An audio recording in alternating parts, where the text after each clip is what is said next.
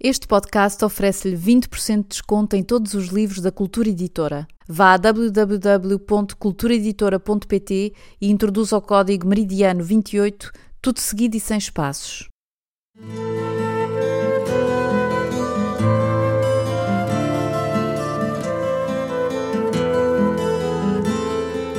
75 anos da libertação da Europa e do fim da Segunda Guerra Mundial, Joel Neto oferece aos leitores a leitura na íntegra de um dos seus romances mais amados, Meridiano 28. Um episódio por semana, ao longo de um ano, com a história da pequena cidade no meio do Atlântico, onde ingleses e alemães se mantiveram em paz até quase ao fim da guerra. Por favor, façam-nos chegar as vossas impressões e falem aos vossos amigos nas redes sociais sobre a existência deste podcast. Meridiano 28, edição portuguesa, Cultura Editora. Meridiano 28, primeira parte, José Filmon, capítulo 3, Ilha do Faial, 2017, 9. A primeira impressão que o José Filmon teve da horta foi essa, a de uma cidade que entardece à sombra, como se lhe houvesse amputado metade do dia. Aterrou no Faial, percorreu a costa sul da ilha, guinou frente àquela que chamavam Monte da Guia e durante todo o percurso do táxi sentiu na pele o calor de um sol tão quente como inesperado. Mas antes mesmo de encontrar a baía, deu por si imerso numa escuridão e depois desta, numa névoa espessa, incapaz de descortinar um palmo à frente do nariz. Lembrou-se da placa que encontrara momentos antes anunciando nova freguesia, Angústias, e achou haver um sentido nos nomes das coisas. Foi jantar a um restaurantezinho indistinto, preparado para turistas e agora desprovido deles. Sentia-se sozinho e não estava seguro do que tinha ido ali fazer. Na manhã seguinte, porém, uma luz radiosa veio dos lados do morro da Espalamaca, projetou-se no mar, incendiou as arestas do casario e as torres das igrejas, e o pico explodiu em frente, imperial, como restos de uma civilização que uma tragédia tivesse devolvido à superfície. Filmon não sabia então o quanto aquela montanha o acompanharia nos meses seguintes, velando sobre o seu trabalho, visitando-o, resgatando-o aos labirintos a que se conduzisse, mas sentiu-se como que revigorado e apreciou a sua presença.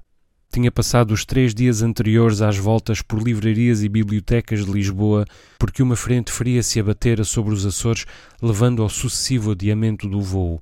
Passou essa primeira manhã no caos do terminal, à espera de notícias, conjeturando sobre o isolamento das ilhas e os efeitos que isso teria na psicologia de um habitante. Assim que os funcionários notificaram os passageiros de que deveriam regressar a casa e esperar um telefonema, decidiu pôr-se à procura de mais informação sobre o seu destino. Folheou romances e livros de memórias, guias turísticos e recolhas de diferentes tipos, todos com passagem pelos Açores e pelo Faial. Numa livraria, comprou diários de viagem de Raul Brandão e João de Melo, publicados com 70 anos de intervalo. Noutra, encontrou uma velha coletânea de contos de Tabuki, centrada nas baleias que, ainda não havia muitos anos, os açorianos continuavam a caçar, e de um alfarrabista do Chiado trouxe volumes ainda intactos de um certo Dias de Melo, a quem interessavam primeiramente as histórias dos caçadores. Chegou ao fim da tarde com o saco cheio e, enquanto o táxi subia as Amoreiras rumo a Campo de pôs-se a folhear uma edição de bolso de Mau Tempo no Canal, Opus Magnum de Vitorino Mésio e das Ilhas. Não conseguia explicar o porquê de nunca ter sentido curiosidade em lê-lo. Nos dias seguintes tentou preencher espaços em branco.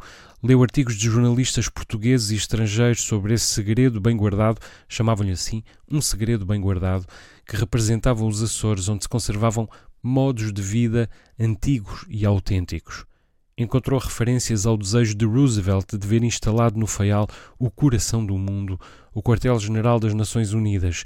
Assistiu pelo YouTube a vários vídeos sobre terremotos e vulcões, um filme de propaganda da BBC com a chegada das tropas inglesas à Ilha Terceira em plena Segunda Guerra Mundial e até um documentário montado por Steven Spielberg sobre o antigo aeroporto marítimo de Cabo Ruivo, em Lisboa, e de que a Baía da Horta fora subsidiária. A relevância da cidade na história da aviação parecia superlativa, desde que em 1937 ali amarar um célebre Sikorsky S-42 da Pan American, determinado a defender-se de ventos e marés, O Faial tornara-se ponto de escala para qualquer hidroavião que atravessasse o Atlântico Norte. Ali tinham passado não só Lindbergh e Saint-Exupéry, mas o próprio Graf Zeppelin. Ali paravam os Boeing 314, a que também se dava o nome de Clippers, e aos quais as combinações de cabinas, salas e casas de banho tinham valido a alcunha de Palácios dos Ares. Chegavam a estar dois e mesmo três ancorados em frente à horta, e o povo reunia-se a ver os fidalgos, os milionários e os artistas percorrendo o pontão até subirem a bordo.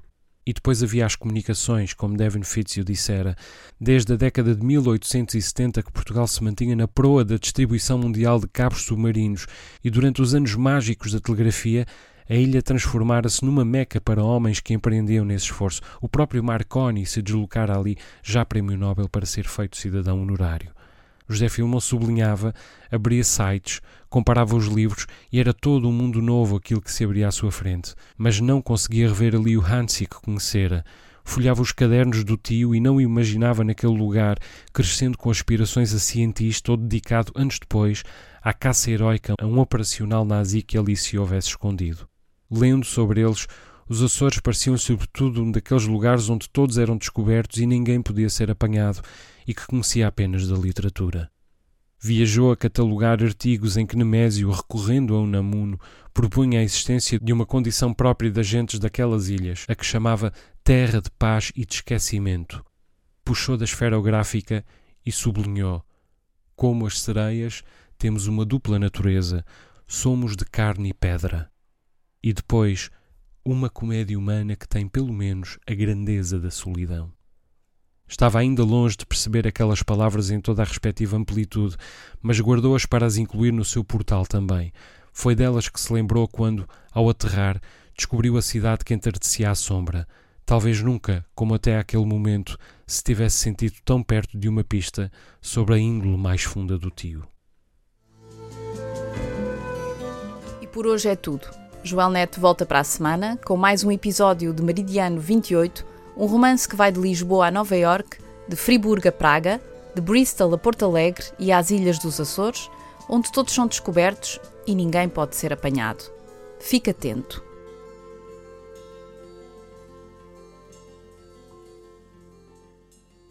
Para mais informações sobre Meridiano 28 ou sobre o percurso do autor, consulte as notas técnicas deste podcast ou o site www.joelnet.com.